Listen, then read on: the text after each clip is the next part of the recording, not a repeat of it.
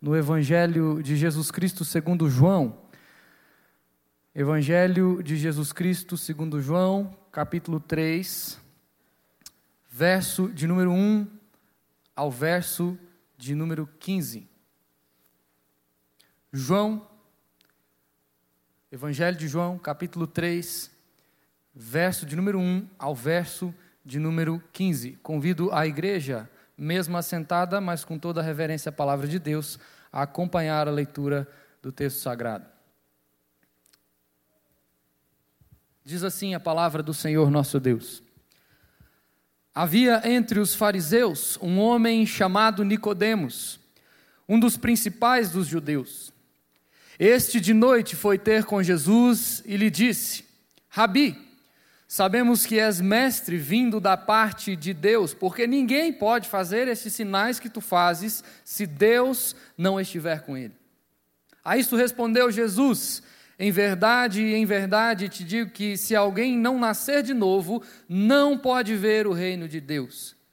Perguntou-lhe Nicodemos: Como pode um homem nascer sendo velho? Pode porventura voltar ao ventre materno e nascer segunda vez? Respondeu Jesus: Em verdade, em verdade te digo, quem não nascer da água e do espírito não pode entrar no reino de Deus. O que é nascido da carne é carne, e o que é nascido do espírito é espírito. Não te admires de eu te dizer, importa-vos nascer de novo.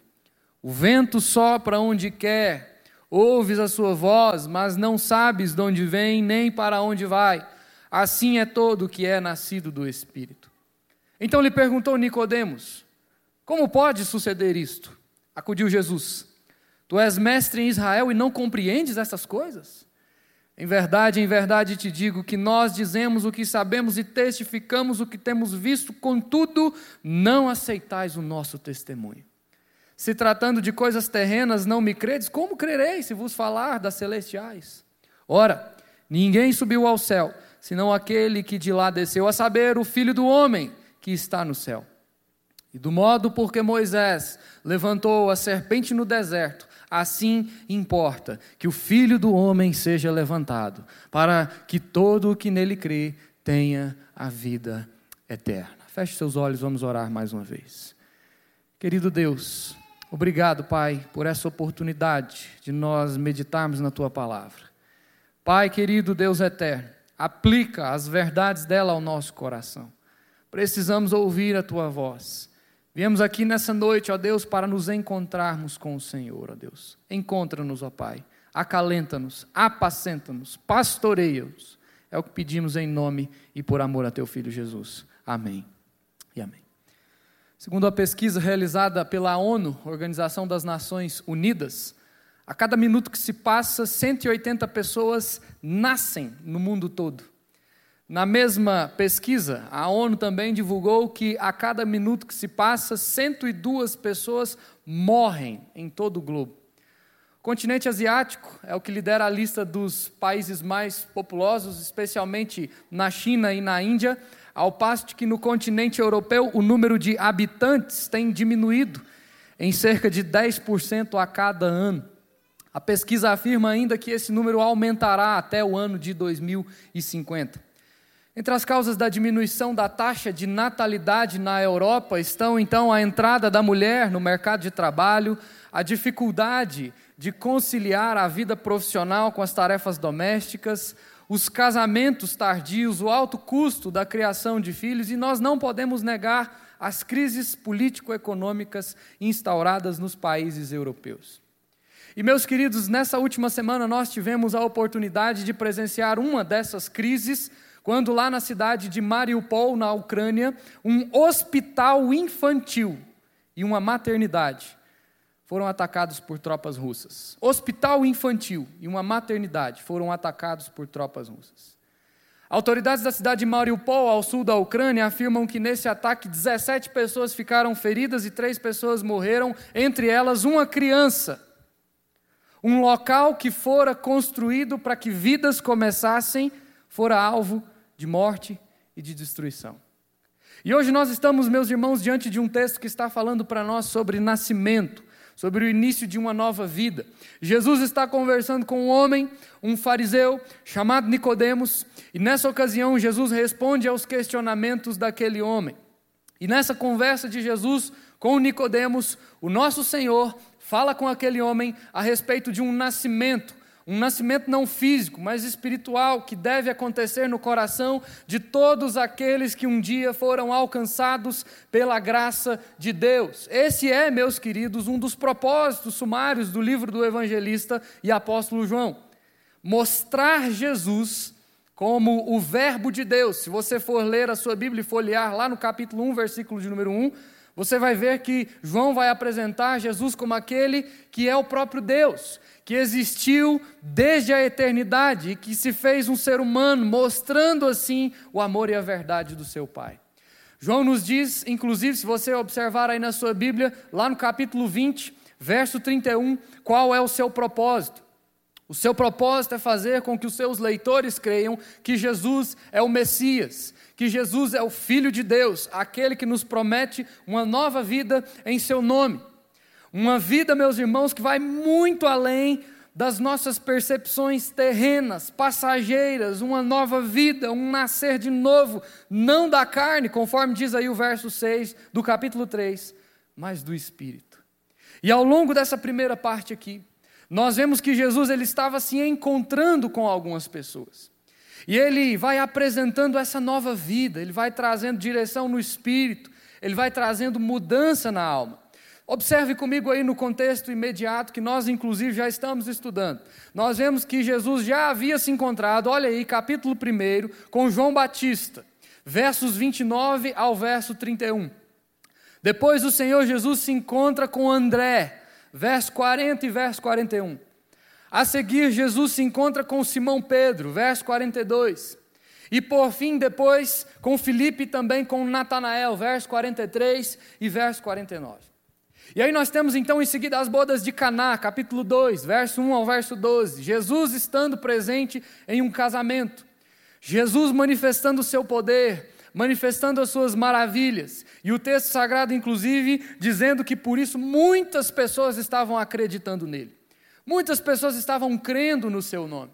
Veja, por exemplo, aí comigo o que diz o verso 23 do capítulo 2. Olha aí só, diz assim: Estando ele em Jerusalém, muitos, vendo os sinais que ele fazia, creram em seu nome.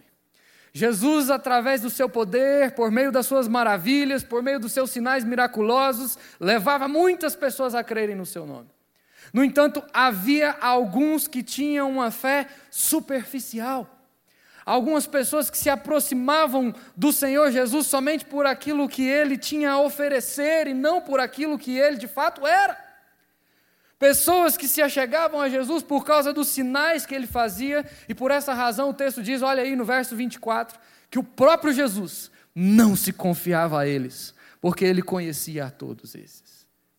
Gente que muitas vezes vai até Deus simplesmente querendo tê-lo como seu Salvador e não como seu Senhor.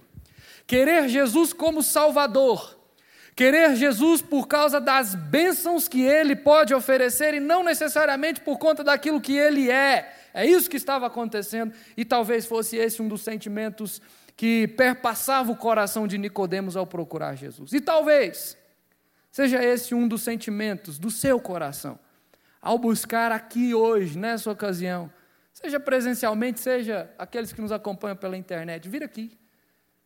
Vir aqui por causa daquilo que Cristo pode te dar e não por causa daquilo que Ele é.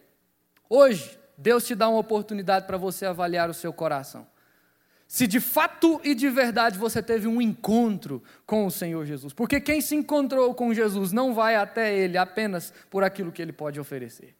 Quem se encontrou com Jesus entende que o convite dele é para que Ele seja o nosso Salvador, mas o convite dele também é para que Ele seja o nosso Senhor. Hoje, meu querido irmão, minha querida irmã, talvez seja essa a oportunidade para você observar no seu coração se você quer Jesus como seu Senhor, porque quando nós dizemos que nós queremos Ele como o nosso Senhor, nós estamos dizendo que nós nos submetemos a Ele, ao senhorio dele e à vontade dele. É isso que o próprio Senhor Jesus, inclusive, disse no início de outro dos quatro evangelhos, o evangelho de Mateus, capítulo 4, quando ele nos ensina lá a oração do Pai Nosso. E ele diz para nós: Venha a nós o teu reino, seja feita a tua vontade. É a vontade dele e não a nossa. Quem se encontrou com Jesus Cristo nasceu de novo. Quem se encontrou com Jesus Cristo foi transformado por ele, a ponto de perceber que nós o amamos, não por algo que ele pode nos oferecer, mas nós o amamos porque ele nos amou primeiro. E porque ele nos amou, nós então o amamos, nós o seguimos, nós o obedecemos, porque ele nos amou, nós o adoramos. E nós então nos dispomos a vir até aqui, a casa de oração, para dizer obrigado, Jesus. Porque ele nos amou, ele se encontrou comigo e com você e mudou a perspectiva da nossa vida. Antes você estava preso, você estava condenado, você era filho das trevas, da perdição, do mal, do pecado, mas agora que Jesus se encontrou com você, a sua vida tem um novo sentido, um novo significado, e é sobre isso que eu gostaria de falar com você na oportunidade de hoje, sobre os resultados do encontro com Cristo Jesus. Porque quando nós nos encontramos com Cristo, tudo muda. Quando nós nos encontramos com Cristo, a perspectiva muda. Os pensamentos mudam, as atitudes mudam, o nosso coração é um coração novo. Nós nascemos de novo. E esse texto vai nos ensinar que há pelo menos três resultados do encontro com Jesus. E em primeiro lugar, então, João vai nos ensinar que quem se encontrou com Jesus teve uma transformação de vida na direção do Espírito de Deus. Um encontro com Cristo provoca transformação de vida na direção do Espírito de Deus. Quem se encontrou com Jesus foi por ele completamente transformado. Há uma mudança generalizada. Os hábitos mudam, os costumes mudam, as tradições mudam, a maneira de pensar muda, tudo ao seu redor agora é moldado segundo uma nova perspectiva, a perspectiva de Cristo. E Nicodemos, o texto diz, observe bem, que um dos principais dos judeus, fariseu, busca ter um encontro com Jesus. Ele quer conhecer, ele quer ver, ele quer estar perto daquele que faz sinais e maravilhas. Aquele homem, então, de alguma maneira consegue esse encontro, um encontro às escondidas, porque ele não queria ser visto com Jesus, e o texto então diz que à noite ele se encontrara com Cristo. Mas apesar de ver a Jesus, apesar de ouvir a Jesus, de senti-lo, apesar de ter se encontrado ali, aquele homem, ou o coração daquele homem estava longe de alcançar a verdadeira identidade de Jesus e por ele ser mudado e por ele ser transformado. Nicodemos diz para Jesus, acompanhe comigo na sua Bíblia no verso 2, olha só, Rabi, sabemos que és mestre, vindo da parte de Deus. Porque ninguém, Senhor, pode fazer esses sinais que tu fazes se Deus não estiver com ele. E aí talvez você então está lendo o texto, e você pode dizer, mas pastor, está aí, está claro. Nicodemos chama Jesus de mestre, de rabi, ele reconhece que Jesus é filho de Deus. Mas olhe comigo o verso seguinte, olha aí. Jesus responde a ele de uma maneira que aquele homem não está nem um pouco preparado para ouvir as palavras de Cristo. E Jesus diz para ele: Olha só, se alguém não nascer de novo, não pode ver o reino de Deus. Provavelmente na mente de Nicodemos, como judeu, como fariseu, os milagres podiam muito bem ser a identificação ou a indicação de que a vinda do reino glorioso de Deus estava muito próximo. Mas Jesus apresenta aquele homem um conceito completamente diferente de reino de Deus.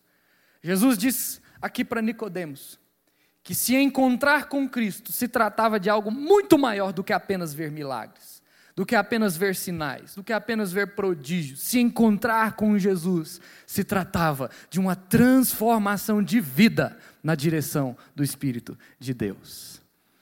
Alguns comentaristas, inclusive J.C. Riley, vão dizer que futuramente Nicodemos haveria de entender isso, essa perspectiva do reino de Deus, da transformação de vida na direção do Espírito, do nascer de novo. Porque nós sabemos que naquele momento ali, quando Nicodemos não entende, ah, ele, ele vai pensar nas palavras de Jesus como sendo palavras literais. Mas outros comentaristas, por exemplo, Donald Carson, eles vão afirmar que Jesus, ele chama Jesus de rabi, e essa afirmação não se tratava de maneira nenhuma de um reconhecimento dele como tendo Jesus como seu Senhor e Salvador. Mas o que é importante, antes de mais nada, nós entendemos nessa narrativa, meus queridos, é que é necessário, uma vez que nós tivemos um encontro com Cristo, que nós passemos por uma transformação radical nas nossas mentes, nos nossos corações, a ponto de que agora nós somos transformados em pessoas totalmente diferentes daquilo que nós éramos antes de encontrarmos com Cristo Jesus. Paulo vai falar disso, Paulo vai chamar isso nas suas cartas de regeneração. É uma nova criação. A palavra grega que Paulo, inclusive, usa lá em Efésios 2,10 é a palavra poema, que significa que em Cristo nós fomos recriados, nós fomos feitos de novo, nós fomos nascidos de novo. Em 2 Coríntios 5,17, Paulo usa uma outra palavra grega, a palavra ktisis, que tem um pouco do mesmo significado, é um novo nascimento, as coisas velhas foram deixadas para trás e tudo se fez novo. É uma nova direção no Espírito de Deus, esse Espírito que agora habita em nós. Mas Paulo também vai escrever a Tito, lá no capítulo 3, verso 5, que, segundo a misericórdia de Cristo, nós fomos salvos mediante o lavar regenerador e renovador do Espírito. E a palavra lá que Paulo usa para Tito é a mesma palavra que nós encontramos aqui Jesus usando e dizendo essa palavra para Nicodemos. É a palavra genesia. E essa palavra grega, a genesia, significa gerar de novo, nascer de novo. É a palavra que inclusive vai gerar no português a palavra gênese ou Gênesis, que significa o início de todas as coisas. Deus convida você, através de Cristo Jesus, a uma transformação tal que leve você, leve o seu coração a uma genesia, nascer de novo, começar de novo, princípio de tudo. Ou seja, a sua vida passada, a sua vida pregressa, todos os seus hábitos, tudo aquilo que você fazia no passado, as imoralidades, as bebedices, os vícios, as atitudes egoístas e mesquinhas que você praticava, todas elas morreram para que você em Cristo tivesse agora uma nova vida, não física como Nicodemos entendeu, mas espiritual. Uma vida espiritual implantada no coração através do Espírito Santo de Deus. A teologia vai chamar essa esse fato, esse novo nascimento de regeneração também, como o ato realizado por Deus, onde Deus vai lá no coração humano e renova esse coração humano, um coração que estava morto. E isso vai muito além de algo físico, é espiritual. Deus vai lá no mais íntimo, no âmago do nosso ser, no ponto mais fundamental da pessoa humana e faz com que nós, da morte espiritual, agora passemos a vida. Calvino também vai dizer que a regeneração é o arrependimento cujo único fim é restaurar a nossa imagem conforme a imagem de Deus. Quando eu falo, meus irmãos, sobre regeneração, eu gosto muito de lembrar do exemplo da minha mãe. A minha mãe é crente, professa no Senhor Jesus, em um contexto familiar, e o meu coração dói um pouco ao dizer isso, em um contexto familiar, na sua maioria não crente.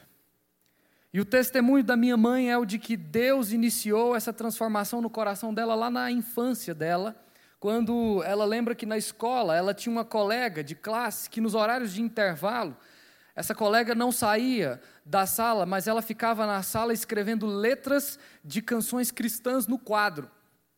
E uma das letras que profundamente impactaram o coração da minha mãe, no testemunho dela, ela diz, foi a de um cântico que diz o seguinte: Pois um dia a tua morte trouxe vida a todos nós e nos deu completo acesso ao coração do Pai.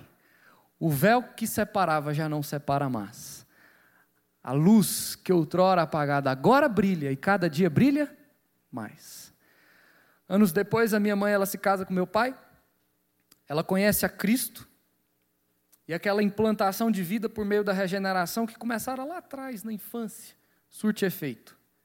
Porque Jesus alcança o coração da minha mãe, fazendo com que ela nasça de novo. Ela deixa os velhos costumes para trás. E agora não só ela, mas toda a geração dela tem amado e seguido ao Senhor Jesus. Uma transformação de vida na direção do Espírito do Senhor. A pergunta que você precisa responder, talvez, nesse instante é: Será que você nasceu de novo? Será que você teve um encontro com Cristo Jesus? Será que a sua vida e o seu coração foram transformados por Jesus?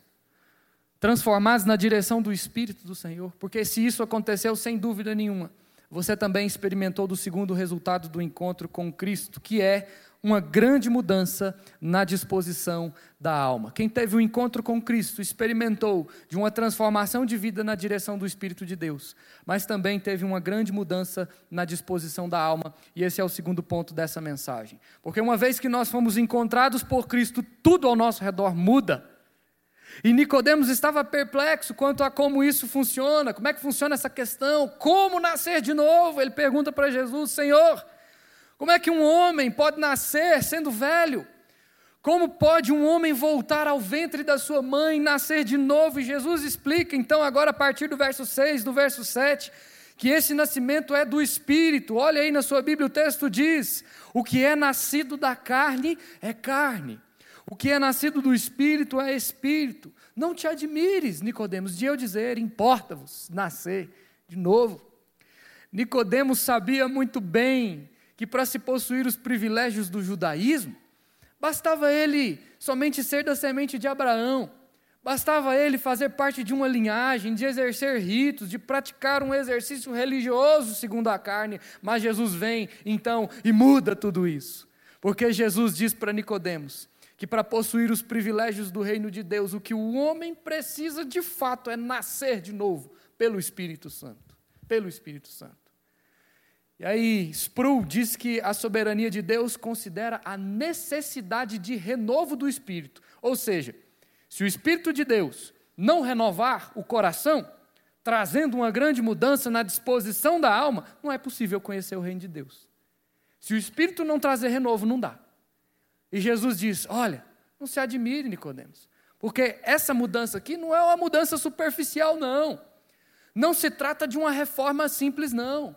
Não é você fazer uma readequação daquilo que você acha que é melhor para você, não, para a sua fé. Não é isso, não.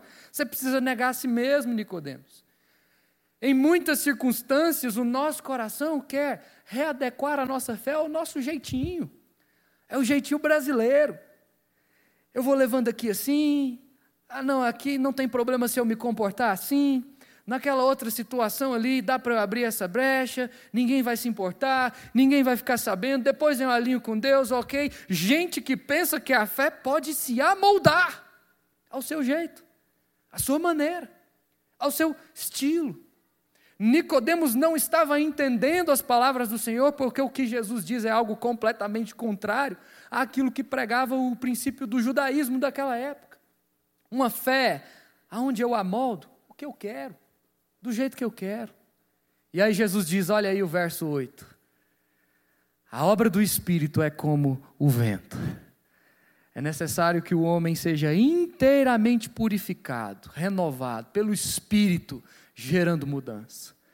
Meu querido irmão, minha querida irmã, se você ainda experimentou, ou se você ainda não experimentou disso, esse aqui é um convite de Deus para você nessa noite.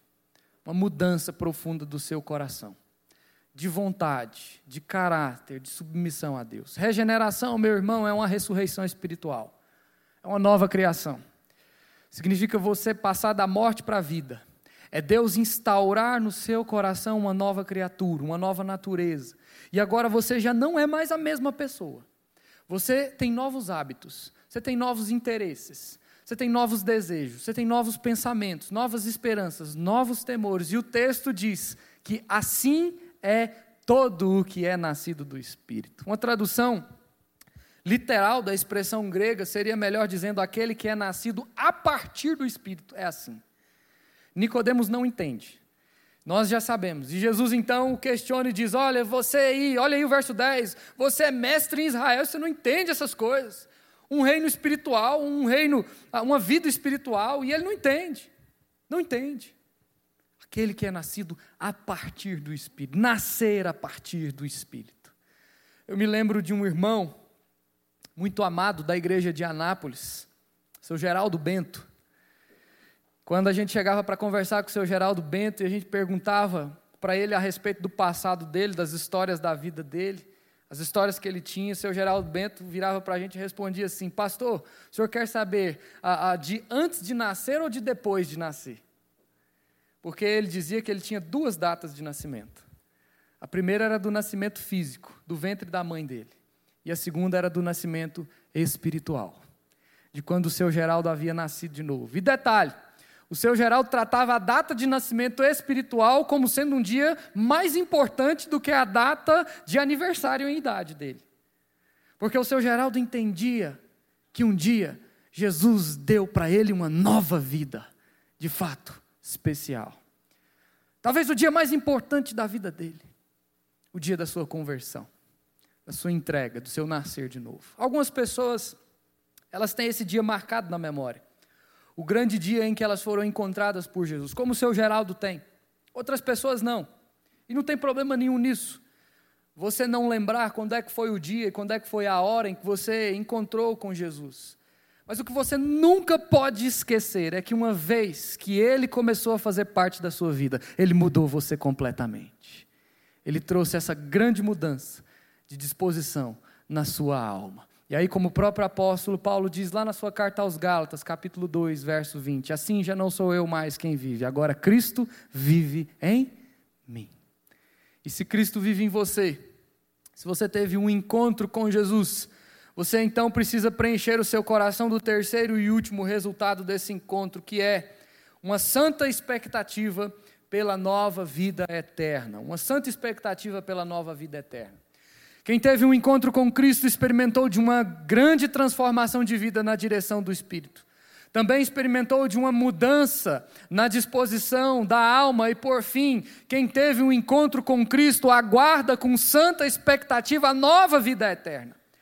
No fim da conversa com Nicodemos, Jesus fala sobre coisas celestiais. Ele diz que ninguém tem mais autoridade para falar dessas coisas senão ele, porque ele é o filho do homem. Essa expressão, meu irmão, filho do homem, diz respeito ao elemento da humanidade de Cristo. Jesus frequentemente aplicava esse nome de forma comum, demonstrando que ele era Deus, mas ele também era homem. E a ideia dessa expressão nesse momento aqui era de provocar Nicodemos quanto ao fato de que sendo homem, Jesus ainda ah, era o único capaz de falar com autoridade acerca do reino de Deus porque ele também era Deus. E mais, sendo homem, ele era capaz de ser o perfeito representante da raça humana. E aí Jesus então traz à memória daquele fariseu um episódio acontecido lá no Antigo Testamento, narrado no Pentateuco. Se você quiser, você pode abrir na sua Bíblia, lá no livro de Números, capítulo 21, verso 4 ao verso 9. Quando lá em Números 21, 4 a 9, o povo de Israel falou contra Deus e falou contra Moisés, dizendo o seguinte: Olha, por que vocês aí nos trouxeram para esse deserto, para nós morrermos? Um lugar aqui onde não tem água, onde não tem pão. E aí o que Deus faz? Deus então manda serpentes abrasadoras que mordiam o povo e que trouxeram então morte a muitos do povo de Israel por causa das suas lamúrias, das suas reclamações. E aí o povo então pede perdão a Moisés e diz: Olha, nós pecamos porque nós temos falado contra o Senhor. E o povo suplica a Moisés, dizendo: Moisés, ore ao Senhor para que ele tire de nós as serpentes. O que, que Moisés então faz? Por mandar de Deus, Moisés ora. E aí, uma serpente abrasadora, agora, Deus diz isso para Moisés, é criada por Moisés. Uma serpente de bronze colocada numa haste aonde todo aquele que olhasse para a serpente de bronze, quando mordido, seria imediatamente curado. E Jesus lembra Nicodemos dessa história aqui. E Jesus diz então que da mesma maneira como lá em Números, como a serpente fora levantada no meio de Israel para que ali houvesse cura, Jesus ele diz para Nicodemos: "Olha, eu sou o filho do homem, eu sou o representante da raça humana, eu sou o Deus encarnado, eu serei levantado num madeiro, eu vou morrer e ressurgir para que todo, diz o verso 15, olha aí, que mim crer tenha a vida eterna. E aí, meus queridos, eu não poderia pregar esse texto sem mencionar o próximo versículo, não poderia. Um dos textos mais lidos e relidos em toda a história da humanidade. João 3,16, que eu queria que todos nós lêssemos juntos, que diz aí o que juntos? Porque Deus amou o mundo de tal maneira que deu seu Filho unigênito, para que todo o que nele crê não pereça, mas tenha a vida eterna. Quem teve um encontro com Jesus tem o coração cheio da santa expectativa que esse versículo aqui nos dá. A expectativa de que quem foi alvo do amor de Deus, quem teve um encontro sincero e verdadeiro com Jesus de Nazaré, quem nasceu de novo, quem foi regenerado pelo Senhor Jesus, agora pode aguardar com o coração cheio de alegria uma nova vida que vai muito além de toda essa terra. Uma vida que não se baseia em méritos humanos, uma vida que foi dada por Deus, uma vida que não vai durar apenas um dia, um mês, um ano, uma vida que vai durar para todo sempre. Um encontro com Jesus que não vai ter mais fim. Muito pelo contrário, ele vai pastorear os nossos corações por toda a eternidade. Quem se encontrou com Ele pode se encher da expectativa de estar com Ele também nessa nova vida eterna. E aí, já não haverá mais crises. E aí, já não haverá mais doenças. E aí, já não haverá mais choro, já não haverá mais guerras e nem mortes. E aí, nós teremos a presença de Deus conosco em todo o tempo. É por isso que eu quero então concluir esse sermão voltando à minha introdução. E dizendo para você que, enquanto nós vivemos em um mundo onde países guerreiam entre si, matando pessoas, destruindo hospitais, levando morte em lugares onde a vida deveria começar, o que nós devemos fazer é buscarmos nos encontrar com Jesus, admitindo Ele como Senhor e Salvador das nossas vidas, enchendo as nossas mentes da certeza de que a promessa dele é fiel.